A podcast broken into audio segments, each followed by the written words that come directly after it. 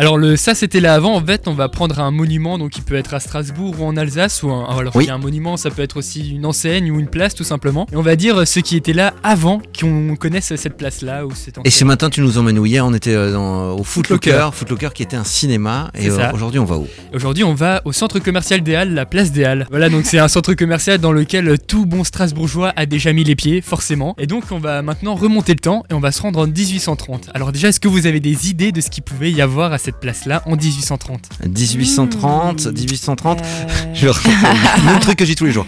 Un kebab Un jour, ça passera. Un jour, il me répondra oui. Oui. Un kebab Non, c'est pas ça. Hélas. Je sais pas, des cafés, euh, des. euh, Des cafés déjà, tu penses, en 1830 Et en Bah fait, en- ouais, en, 1830, il y avait déjà une halle. C'était une halle au blé. Donc, en fait, elle était Ah. utilisée pour stocker le blé.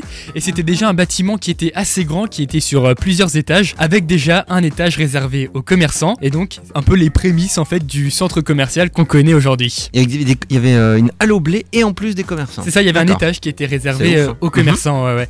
Et donc c'était un bâtiment qui était assez simple d'architecture, voilà, rectangulaire, et donc euh, sur plusieurs étages. Et elle servira jusqu'en 1852. Et là, il y a une instance, enfin une instance, euh, ouais, une instance des autorités qui vont s'installer. Est-ce que vous avez une idée? C'est assez compliqué. Des banques? Non, des autorités? C'est la douane en fait. Ah oui, oh d'accord. La douane vient Ah, s'installer, ils prennent oula. quartier. Le bâtiment est finalement démoli en 1895. Alors un an après, on arrive en 1896 et là il y a un projet de construction d'une synagogue qui va être lancé. Et cette synagogue-là, elle va ouvrir ses portes en 1898.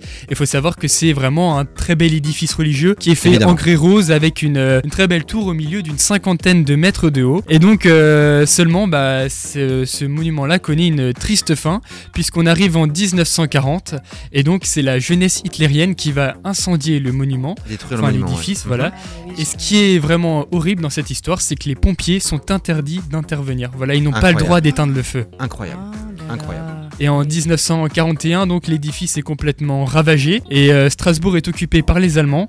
Et donc euh, les nazis vont décider tout simplement de dynamiter le bâtiment et d'éparpiller les morceaux euh, un peu partout dans la ville. Voilà. Incroyable. Incroyable. Et euh, en fait, en parallèle, il y a une seconde histoire puisque les Halles c'est tellement grand que c'était sur, euh, on va dire, euh, deux grands établissements. En fait, c'est aussi sur une ancienne gare. Voilà, qui a Ah. été, dont la construction avait été ordonnée par euh, Louis Napoléon, donc en 1854. En fait, euh, cette, euh, cette gare-là, elle va durer euh, jusqu'en 1974. Et euh, au départ, en fait, cette gare-là, elle reliait que Paris et Strasbourg. Et alors, en 1861, pardon, on a un peu, euh, on va dire, euh, une ligne novatrice. À votre avis, qu'est-ce que, quelle est la particularité de cette ligne? On peut aller à Kiel. c'est la bonne réponse. C'est vrai? Exactement, c'est Oh, la merde. première ligne de train européenne. Et donc on a un peu les, les prémices au qui. Bon, aussi du- personnellement, je le savais. J'étais là quand ils ont posé les rails. euh, Il y, il y avait déjà le, le DM et le rêvé à Kiel. Pardon, Voilà. continue Louis. Et Continue. donc en fait, ce sont euh, les, c'est un peu l'ancêtre euh, de la ligne de tram D. Et donc en 1974, elle sera démolie par souci de, de place. Elle sera reconstruite un peu à l'écart euh, du centre-ville, donc à l'endroit qu'on connaît aujourd'hui. Et ensuite, on arrive euh, en 1979 avec la construction des halles et l'inauguration des halles. Et donc il y a une petite particularité des halles. En 1979, donc 1980, inauguration des Halles, c'est bien ça? 1979, euh, inauguration des halles. En fait, elle a été le donc- chantier, il est en cours en 1800 1978. Pardon. D'accord. Et il y a une particularité Ouais. C'est-à-dire à la construction ou euh, à l'inauguration. Une boutique. Ou le fait- soir de l'inauguration, il s'est passé un truc. Il y a une boutique qui fait énormément de bruit. Une boutique où une enseigne de restauration rapide. j'ai envie de dire. Ah, Ah, oui. c'est pas McDo. Exactement. Il y a un truc avec la plaque ou je sais pas. Oui, quoi. bah, Ouais, bien sûr. c'est ça, euh, c'est bah, ça. Tu vas nous dire, Louis. Et en fait, euh, si vous voulez, c'est le premier McDo franchisé en Ah France oui, qui ouvre ses portes à Strasbourg, donc place des Halles.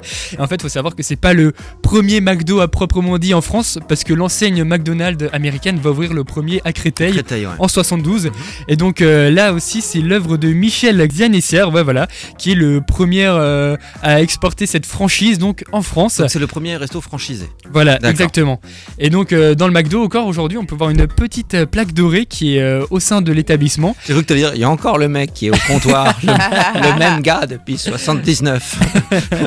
il faut savoir qu'à l'époque bah, il y a une déco euh, qui est à l'alsacienne voilà il y a des poutres apparentes il y a des géraniums partout dans le McDo aussi pour donner ce côté rustique ce côté alsacien Un McDo Stube. Voilà, j'aurais pas dit pour un mieux.